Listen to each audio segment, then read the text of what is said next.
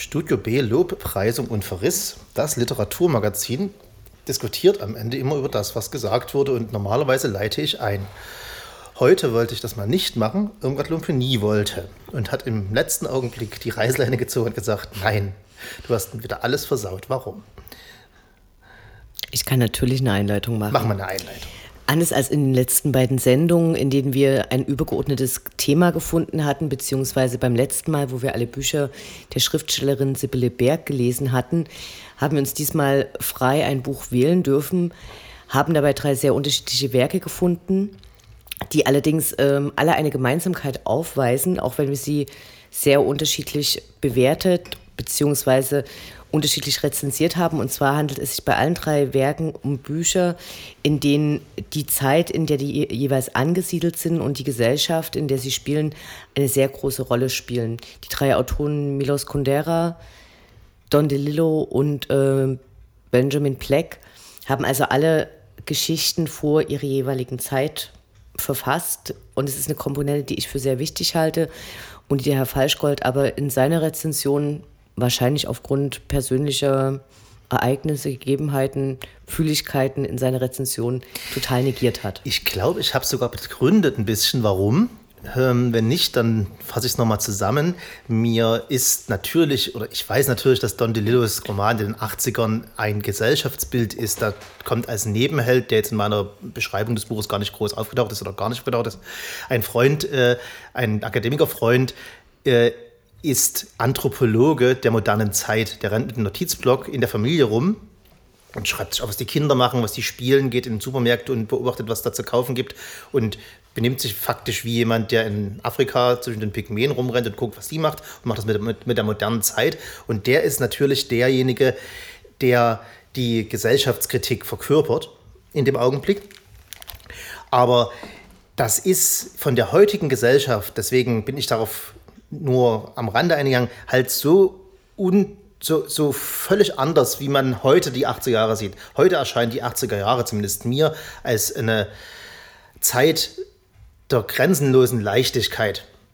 Nicht nur, weil es Koks gab ohne Ende und die Musik war schöner, sondern weil. In den USA. In den USA, weil die. In Europa war die Musik besonders schön, sondern weil die, die, die Probleme, die wir heute haben, sind um so viel größer. Die Umweltkatastrophe, die in dem, äh, in, in, dem Buch von Don Lello auftaucht, die ist heute jeden Tag in den Nachrichten zu sehen. Irgendwo kippt ein Laster um und irgendwo läuft ein Chat raus. Das war damals ein großes Ding. Das wurde verarbeitet in dem Buch und heute wird darüber keiner mehr ein Buch schreiben. Und diese Parallele habe ich gezogen am Rande.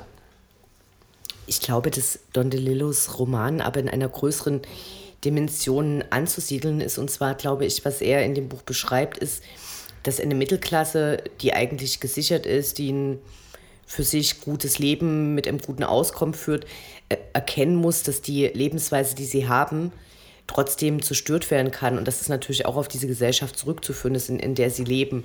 Und dann kommt eben dieser Einbruch, äh, diese Umweltkatastrophe, die uns heute weniger schlimm erscheint. Ja, heute, heute sind wir weiter. Heute ist das schon passiert, was da nur am Horizont war. Aber, aber es spielt eben trotzdem eine Rolle. Und Don DeLillo wird in seinen späteren Werken auch drastischer und schreibt über größere Zusammenhänge. Ja, ich habe mir natürlich auch einfach so, weil, das, weil der Don DeLillo ja ein Klassiker ist. Der ist äh, in den 90ern, hat ihn jeder Hinz und Kunst gelesen und ich irgendwie nicht, keine Ahnung. Und bin jetzt drüber gestolpert und wollte jetzt nicht anfangen zu sagen, hey, guckt mal, wen ich entdeckt habe. Don DeLillo, der beste Typ überhaupt. Natürlich super Buch.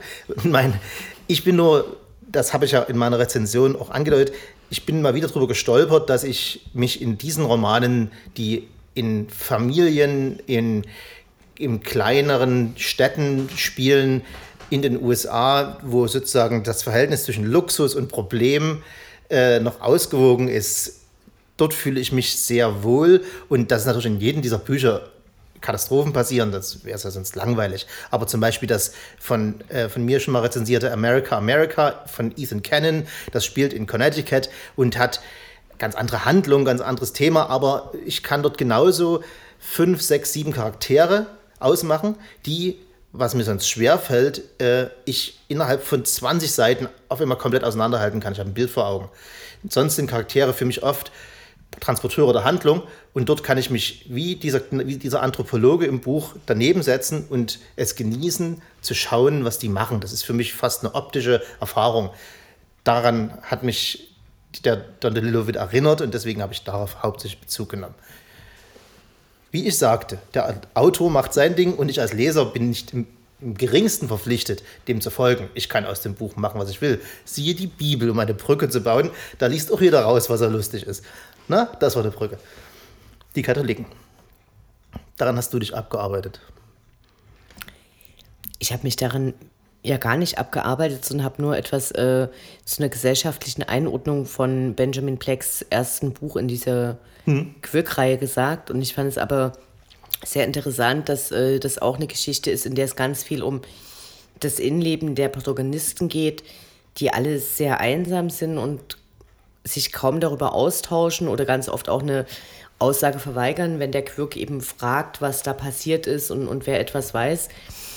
Und äh, der Benjamin Pleck schreibt ja nicht diese Fakten auf, die ich dann noch erwähnt habe. Mhm. Und für mich war das aber so ein, so ein Punkt, den ich ganz wichtig fand, weil sich dieses Grauen in dem Buch wiederfindet.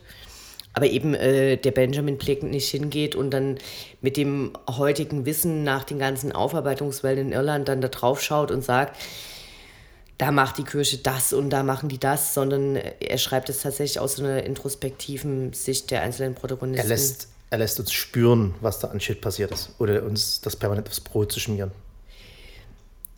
Es, es, wird schon permanent aufs Brot geschmiert. Also die Leute leiden ja tatsächlich darunter. Bei dem Quirk kommt dann eben zum Beispiel nach und nach raus, dass er eben selber aus einem Waisenhaus quasi gerettet wurde. Und es zeigt aber eben auch diese tiefen Verstrickungen, weil der Mann, der ihn gerettet hat, gleichzeitig parallel für, das, für die Scheiße in diesem Fall verantwortlich Ich kann mich ist. erinnern an die BBC-Serie, die übrigens nicht die ersten drei Bücher behandelt, sondern in drei Teilen den ersten, Teil, den ersten Band. Also das ist mir nur aufgefallen, aber es wurscht. Dann haben, dann haben äh, gestern alle Recherchen, die ich nochmal gemacht habe, was anderes gesagt. Dann habe ich, vielleicht, hab ich vielleicht eine falsche diese, Erinnerung. Diese drei, diese drei Teile der BBC-Miniserie haben tatsächlich auch die Titel der ersten drei Bücher okay, dann dieser will Reihe. Mich, dann will ich mich entschuldigen für meine Missinformation. Frau Immergott-Lumpini hat recht. Aber was mir aufgefallen ist, dass das ein ganz hervorragender Suspense-Roman auch ist, weil der äh, die erste halbe Stunde weiß man nicht, worum es geht und dann nach und nach geht das so auf passiert, kommen, kommen die ganzen Familienverhältnisse zueinander und die Grausamkeiten der katholischen Kirche tauchen auf einmal auf und es wird aus einem ganz normalen, wo man denkt, na, ein Pathologiefilm oder Roman, wird auf einmal eine große gesellschaftliche Nummer. Kundera? Um hier mal die Brücke genau zu meinem Buch zu schlagen, also zu dem, was ich gelesen habe, und der Kirche vielleicht auch, weil es gerade so gut passt, ja. ist ja auch, dass der Protagonist Thomas, wie ich ja das auch schon in meiner ähm, Rezension erwähnt habe, dass er permanent diese, dieses Bild von dem kleinen Mose in seinem Körbchen da in seinem Kopf hat. Immer wenn er an seine Theresa denkt oder wenn er sie sieht, die da so aus ihren Albträumen erwacht, die sie ja permanent hat und seine Hand umkrallt und äh, was und ähm, wie, wie sage ich es? Also das ist ja sehr zentral für ihn, um auch äh, mit ihr zusammen zu bleiben, wo man halt auch mal sieht, das ist so ein uraltes Bild aus der Bibel, also und das ist so äh, maßgeblich für ihn und so entscheidend, dass er eben sich nicht von dieser Frau trennt, sondern mit ihr zusammenbleibt und beide ähm, da auch so ein bisschen vor sich hin leiden. Mhm. Äh, das frage ich mich, weil ich habe das Buch gelesen, ich würde sagen Anfang der 90er oder so, vielleicht sogar schon vor der Wende. Der Bezug zur, zum real sozial, äh, existierenden Sozialismus, in dem ich sozusagen gerade noch aufgewachsen bin, war für mich durchaus eine äh, entscheidende Facette an dem Buch. Du hast es ja nicht erlebt. Kannst du dazu eine Relation entwickeln oder ist das für dich einfach nur das Grau in Grau, wie man es aus, den, aus, den, aus den Filmen kennt und der Rest also hatte ich mehr der, der, die persönliche Interaktion oder die Probleme, die die Leute haben, interessiert oder war es der philosophische Unterbau, den das Buch ja passiv hat? Ähm, also sowohl als auch, also ich finde die Kombination schon sehr interessant oder generell interessant, wenn's, wenn eben nicht nur eine Geschichte erzählt wird, sondern auch die historischen äh, Ereignisse mit einfließen. Aber ähm, und ich habe mich dazu auch dann nochmal belesen, weil es mich auch einfach interessiert hat. Aber trotzdem ist, glaube ich, für mich so das Philosophische doch eher ausschlaggebend. Davon ist, also ich habe, wie gesagt, ich war auch recht jung und habe das erste Mal von Philosophie wahrscheinlich fast das erste Mal in dem Buch gelesen. Also der hat mich ein bisschen dazu gebracht, mich für den Quatsch zu, zu interessieren, obwohl er natürlich eine Menge voraussetzt, aber dafür hat man ja heutzutage Wikipedia und früher die Stadtbibliothek Dresden-Friedrich Wolf. Vielleicht zeigt es einfach die sehr unterschiedlichen Interessen von uns dreien. Das glaube ich, ich Weil ich tatsächlich immer fand, dass in dem Buch ganz deutlich wird, wie diese Geschichte durch die politischen Ereignisse der Zeit äh, vorangetrieben werden. Also die beiden fliehen ja dann aus der äh, Tschechoslowakei, heute, heute glaube ich Tschechische Republik, in die Schweiz. Sie erträgt es dort aber nicht. Sie gehen zurück, äh, fallen in dieses Klima zurück von dieser Spitzelei und Angst und äh, gehen dann auf so ein kleines äh, Dörfchen in der Slowakei. Und das fand ich immer sehr interessant und ich finde, dass es auch in dem, in dem Film sehr wichtig ist. Also mich hat diese persönliche Geschichte, die ist philosophisch interessant, aber ich fand die auch immer unglaublich paternalistisch. Also er möchte sie da beschützen, äh, kriegt's aber nicht auf die Reihe. Also wo man heutzutage eben wirklich sagen würde, das muss man klären und wenn diese Unterschiede so widersprüchlich sind, dann muss man da auch eine Entscheidung treffen. Stattdessen leidet sie, er macht seinen Scheiß und das, das fand ich, das hat mich an dem Film unglaublich gestört, obwohl ich die beiden Schauspieler damals sehr, sehr gerne mochte. Und an dem Buch hat es mich auch äh, richtig aufgeregt, wo ich dachte, da schreibt der Mann, der über seine, der eben äh, das irgendwie alles entschuldigt, weil die Männer können da eben nicht anders. Und das fand ich immer unglaublich verlogen. Also ich muss sagen, die, die politische äh, Grundströmung drunter, da ich das ja alles kannte, die Geschichte, hat mich und hat mich das nicht groß äh, vom Hocker gehauen, dass die Spitzelei, diese, diese, diese, diese düstere Atmosphäre, die war ja normal für mich und wir haben ja die ganze Spitzelei nie ganz so ernst genommen, weil es auch schon zu Ende ging. Deswegen habe ich das so abgetan unter, das ist aber ein schöner, ein schöner Background und habe hab mir natürlich dann als junger Typ natürlich mich auf die Liebesgeschichte gestürzt, weil ich muss dann sagen, naja, das müssen die klären, das sagst du heute. Die, also das, sagt, das sagt man so, wo, wo, wo die Scheißliebe hinfällt und du kannst nie anders. Ich meine, das ist ja nur der, der klassische, die klassische traurige Liebesgeschichte. Na klar, ist es eventuell ein vertragenes Leben, aber wenn du in der Kiste stehst, dann ist es nun mal nicht so einfach zu sagen. Da musst du halt ja irgendwie klar werden miteinander. Was ich gerade dazu noch sagen wollte, ist, ist ja eigentlich auch interessant, die Kombination aus ähm, diesem politischen, was ja der Grund ist, warum er letztlich seine Stelle als Chirurg oder Arzt aufgibt oder aufgeben muss, weil er eben dieses Ich muss, mhm. es muss so sein, ich muss das jetzt so machen. Und ähm, dem, was daraus entsteht, weil sein Beruf als Arzt ähm, lässt ihm weniger Zeit für seine Liebesgeschichten. Als er dann aber damit aufhört und Fensterputzer wird, kann er dem, kann er plötzlich seiner Leidenschaft wieder total nachgehen. Also ich finde die, die Verbindung interessant aus, aus dem Politischen ähm, und dem Privaten, was dann so ineinander fließt. Und ähm, ich bin übrigens nicht der Meinung gewesen, dass äh, das entschuldigt wird, dass er sich so verhält in dem Buch mit der Mann ist eben so. Also das ist mir gar nicht so vorgekommen, ehrlich gesagt. Hm? Ich würde gerne würd gern noch einen Einwurf ich machen zu, dem, so. zu der äh, Betonung auf die Liebesgeschichte. Also das eine, worauf ich hinweisen möchte, ist das Buch, äh, dass du es erst nach der Wende gelesen haben kannst. Stimmt, ja. Es ist im Hansa Verlag ja, erschienen ja. und es ist aufgrund äh, der Darstellung des Prager Frühlings über den damals ja. zu DDR-Zeiten eher geraunt wurde und du wo weißt klar nicht, war, ob ich ein Westpaket bekommen habe, aber du hast völlig recht, habe ich nicht. Wo, wo, also wo klar war, es gab irgendwelche Demonstrationen und es war klar, die Russen hatten Panzer geschickt. Also, und man sieht es im Film dann auch sehr schön. Und ich finde, man kann das Buch zwar so lesen und das, das hat so ein bisschen was von, keine Ahnung, wir sind alle 10, 11 Jahre alt gewesen und haben in Büchern nach den pikanten Stellen geguckt, wo die Kinder heute lachen würden, weil sie einfach sich fürs Internet setzen und Jupron an, anmachen. So, das kann ich nachvollziehen, aber die Geschichte des Buches, was den Leuten passiert, es hat ja ganz starke Einwirkungen auf ihr Leben. Als Theresa, die losgeht und äh, Fotos macht von diesem Aufstand und die sich dann eben entscheiden zu fliehen und dann eben aufgrund, äh, dass sie im Kapitalismus auch nie zurechtkommen und glücklich sind, halt zurückkommen und dort aber tatsächlich wieder unter dieser wahnsinnigen Enge leiden. Ich finde, das kann man nicht voneinander trennen. Und was mir an allen drei Büchern eben besonders gefällt, ist es mal nicht so eine rein introspektive Geschichte ist, wo mir irgendjemand was über seine Gefühle erzählt und es kann auch wahnsinnig interessant sein.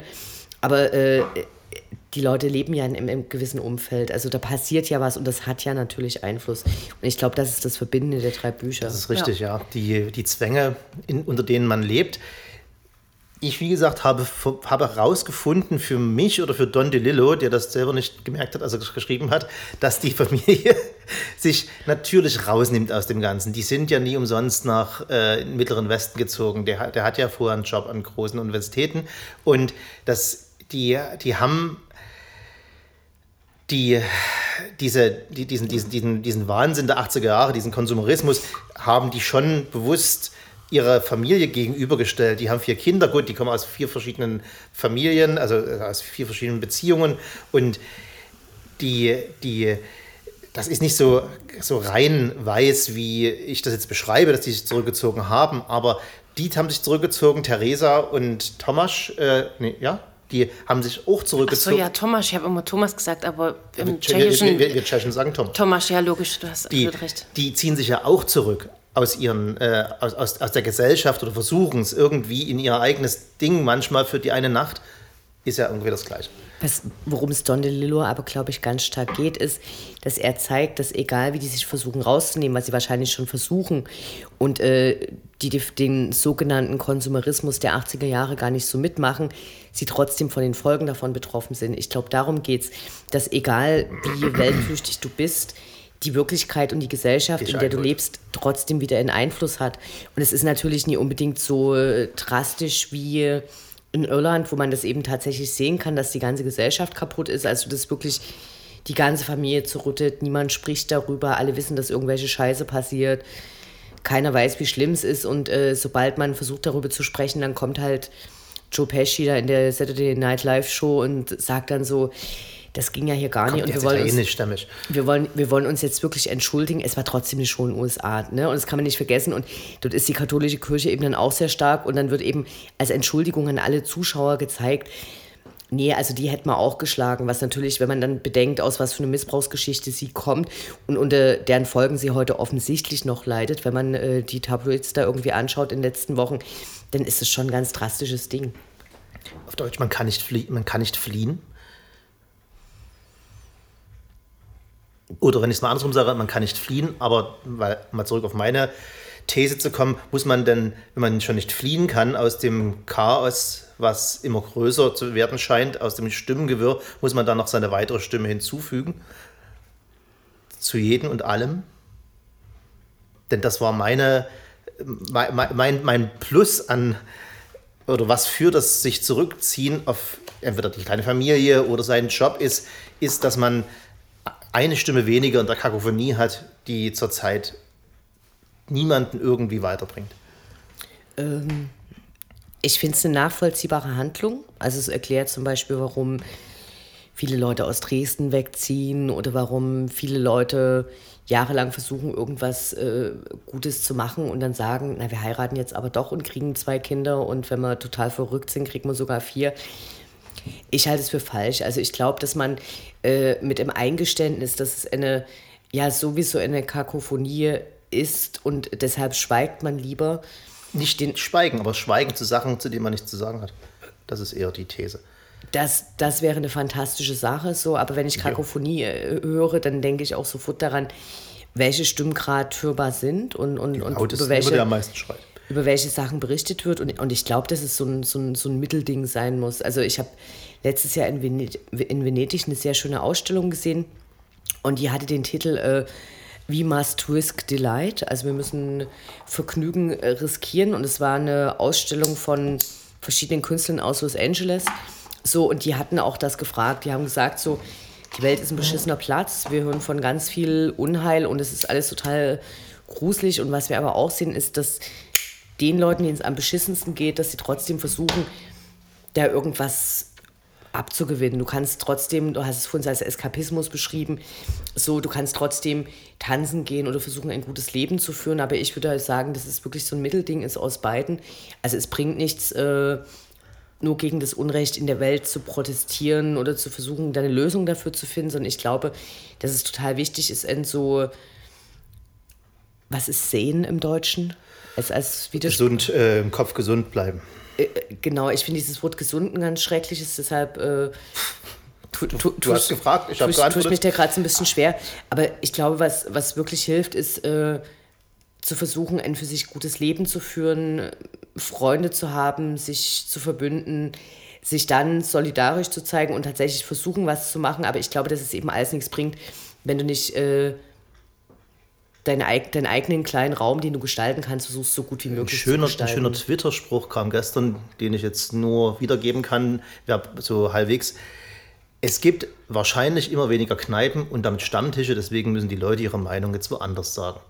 Also eine Verbindung der Kritik an der niedergehenden Kneipenkultur und, und den resultierenden Pegida-Demonstrationen, weil das ist nämlich nicht nur derjenige, der sich zurückziehen muss, weil er es nicht aushält, sollte sich zurückziehen, sondern auch derjenige, der sich berufen fühlt, irgendwas zu sagen, und seine und das am lautesten macht. Wie gesagt, der Papa, der da im NPD-Nest sein sonst irgendwelche Schilder an seinen Gartenzaun macht, wenn er ganz politisch motiviert ist, der macht das jetzt auf einem großen Platz unter Tausenden von Leuten.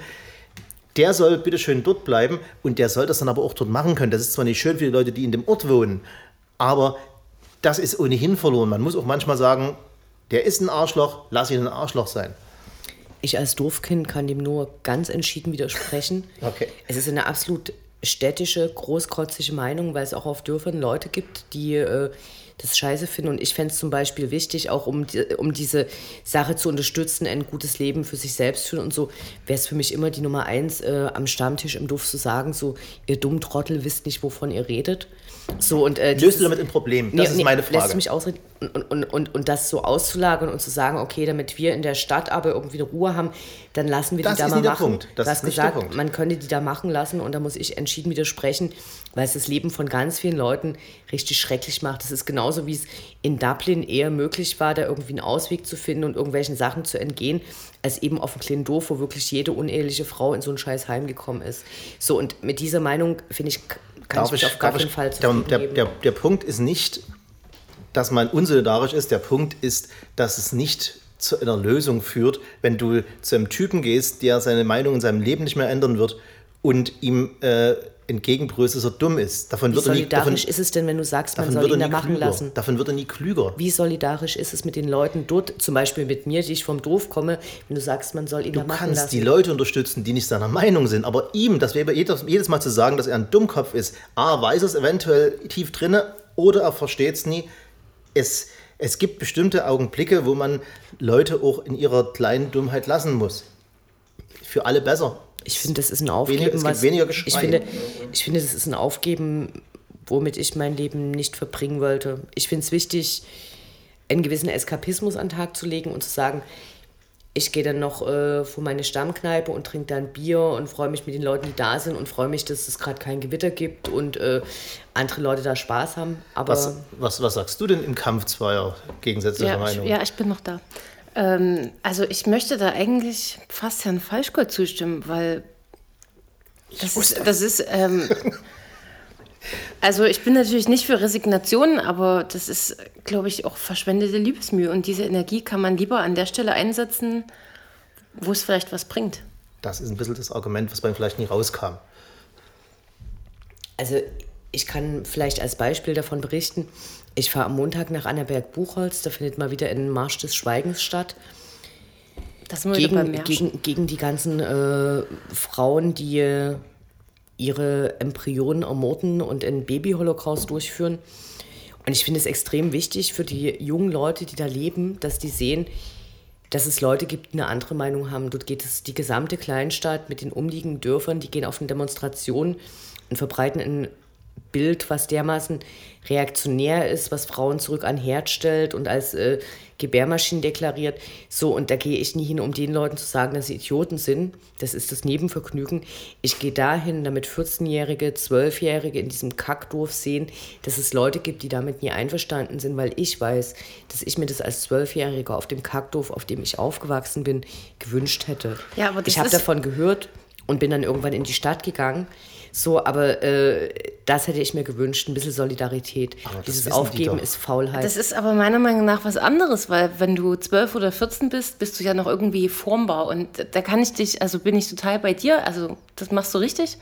Aber wenn ein 60- oder 70-jähriger Opi auf seinem Dorf, sein, das ist, kann ich das so sagen, das ist wie mit meinem Opa. Also dem, dem kann man echt, da, ist, da, da kannst du nichts mehr machen. Der hat einfach seine Meinung und äh, da, das bringt einfach nichts. Und ich verstehe, was du meinst. Natürlich äh, ist es eventuell, wird es den ein oder die eine oder andere 12- und 14-Jährige, die ja mitgehen muss, wahrscheinlich, hat auch keinen Bock, nochmal unterstützen, den Weg aus Annaberg-Buchholz herauszuwagen in die große Stadt. Aber die können das selber rauskriegen. Die haben auch Internet und zum wenigstens in der Schule. Na klar sind die indoktriniert und na klar kann man um die noch kämpfen. Aber, und es ist überhaupt nicht dagegen zu sagen, so eine Demonstration, aber das permanente Gekacke auf den dummen Kleinbürger hilft niemandem. Es, äh, es, es, es tut deine Meinung bestätigen in deiner eigenen Peer Group, völlig in Ordnung, aber das, ihr seid, wir sind ja alle der Meinung, dass das Kacktypen sind. Den Typen tust du nicht beeinflussen damit, also tust du in die, in die ganze große Kakophonie von Stimmen, fügst du noch eine hinzu, es wird noch lauter. Man, es, es, würde, es wäre viel ruhiger, wenn alle still wären. Der schreit noch ein bisschen rum da hinten in seinem Nazidorf und man kümmert sich darum, wie man das Problem löst. Das ist meine Aussage. Das Problem an dieser Haltung ist, dass wenn man diese Leute gewähren lässt, die sich tatsächlich untereinander immer mehr verständigen können und sich vergewissern können, dass das schon alles so richtig ist und dass das, und das hat die Geschichte wiederholt gezeigt, nicht nur hier, auch in anderen Ländern, auf anderen Kontinenten, dass da echte Scheiße entstehen kann ich verstehe total dieses Argument mit dem Opa und ich plädiere nicht dafür, jede Familienfeier zu zerstören. Da kann man tatsächlich auch mal mit den Schultern zucken, aber ich fand es zum Beispiel auch immer enorm wichtig, als wenn in den 90er Jahren irgendwo Leute angegriffen wurden, tatsächlich sich irgendwie 50 Leute in Autos gesetzt haben und dahin gefahren sind und den örtlichen Nazi-Club platt gemacht haben. Darf ich? Hm? Weil ich glaube, und ich würde da gerne ausreden, weil ich glaube, dass es wichtig ist, den Leuten ihre Grenzen zu zeigen, dass es nie alles hingenommen werden kann. So, und dann muss es eben auch mal wehtun. Wie gesagt, der Opa, der da irgendwie krakeelt, so, dem kann man in einer ruhigen Minute sagen, so, äh, Schnauze, Opa, ich weiß, dass es im Krieg ein Stück anders war, wenn man Bock drauf hat. Ich verstehe auch, wenn man da auf einer Familienfeier sagt, da lasse ich ihn brabbeln, trinken Schnaps und dann bin ich wieder in der Stadt. Aber ich glaube, dass es ganz falsch ist, wie du es am Anfang vorgeschlagen hast. Und das finde ich eben wirklich extrem unsolidarisch zu sagen, dann lässt man die da halt in den Dörfern. Die 12- bis 14-Jährigen haben da auch irgendwie Internet und dann wissen die das. So, ich glaube, dass wenn das man. ist so der entscheidende ich glaub, Punkt. Wenn man, ich glaube, wenn man so ein Klima gewähren lässt, dann sind die Leute tatsächlich auch viel schneller in irgendwelchen Zwängen gefangen und ich finde es wichtig zu zeigen, dass tatsächlich auch was anderes Das wäre den Anfängen, was dahinter steht und was seine Legitimation hatte in den kommunikationsarmen Zeiten, das ist wirklich mein letzter Versuch, das nochmal rüberzubringen, den Punkt, in den kommunikationsärmeren Zeiten, den 80er, 90ern, wo es noch kein Internet gab, wo nie jeder, der so bescheuert ist, jetzt noch Nazi zu sein, nie gleich mitbekommen hat, dass, es, dass er nie in der Mehrheit ist. In der Zeit war das eventuell noch wirklich notwendig. Aber heute, wo die wo das weiße Rauschen, um zurück zur Literatur zu kommen, schon so da ist, tust du dem weißen Rauschen nichts weiter wie ein Stück Dezibel hinzufügen. Du, das, wenn du das weiße Rauschen wegnimmst, dann kommen die Stimmen wieder hoch. Und das, dafür plädiere ich nicht, eine Stimme hinzuzufügen, sondern eine Stimme wegzunehmen, damit Argumente von mir aus für Nazismus wieder vorkommen können, um ihnen dann zu erklären, na, aber jetzt pass mal auf, das ist ja völliger Bullshit. Wissen wir doch alle, nur schon seit Jahren. Das ist mein Argument. Ich bin mir nicht sicher, ob dieses Argument gelten kann, wenn man zum Beispiel schaut, welche Gäste in Talkshows eingeladen werden. Also es gibt wieder eine Anne Will-Sendung und äh, da sitzen drei Leute von der AfD und diese Leute kommen zu, zu Wort. Da kommen keine schwarzen Deutschen zu Wort oder irgendwas. Und ich glaube, wenn tatsächlich das so ausgewogen wäre, wie du meinst, eben, dass diese Kakophonie tatsächlich so existiert, eine Kakophonie ist zwar da, aber die ist natürlich überhaupt nie gleichberechtigt und es kommen nie alle gleich zu Wort und man könnte sich das raussuchen. Bin ich der Meinung, ist so. Und die Argumente kommen so, dann, dann stimmt es, glaube ich, nicht so, als zum Beispiel in Sachsen, die CDU führt permanent einen Dialog mit oder über die AfD und kriminalisiert aber immer noch Linke. Und solange sowas nicht gleichberechtigt ist, glaube ich, dass dieses Argument da nicht ziehen kann. Okay, ich wollte das als mein letztes Argument bringen. Haben wir noch was zu sagen? Wir empfehlen alle Bücher, die wir gelesen haben. Ich empfehle meins auf alle Fälle. Ich empfehle meins auf jeden Fall auch. Ja. Und du? Den ersten Teil hast du ja schon fast den erzählt. Ersten, den ersten Teil habe ich fast erzählt. Das kann man sich im Prinzip fast sparen. Äh, ich habe jetzt den zweiten angefangen und finde ihn sehr spannend und würde ihn auch auf jeden Fall erzählen. Empfehlen. Empfehlen. Das war Studio B mit drei Empfehlungen. Beim nächsten Mal hoffentlich wieder Verrisse. Das war Irmgard Lumpini. Das war Anne Findeisen und an diesem Mikrofon Herr Falschgold. Vielen Dank. Auf Wiederhören. Tschüss.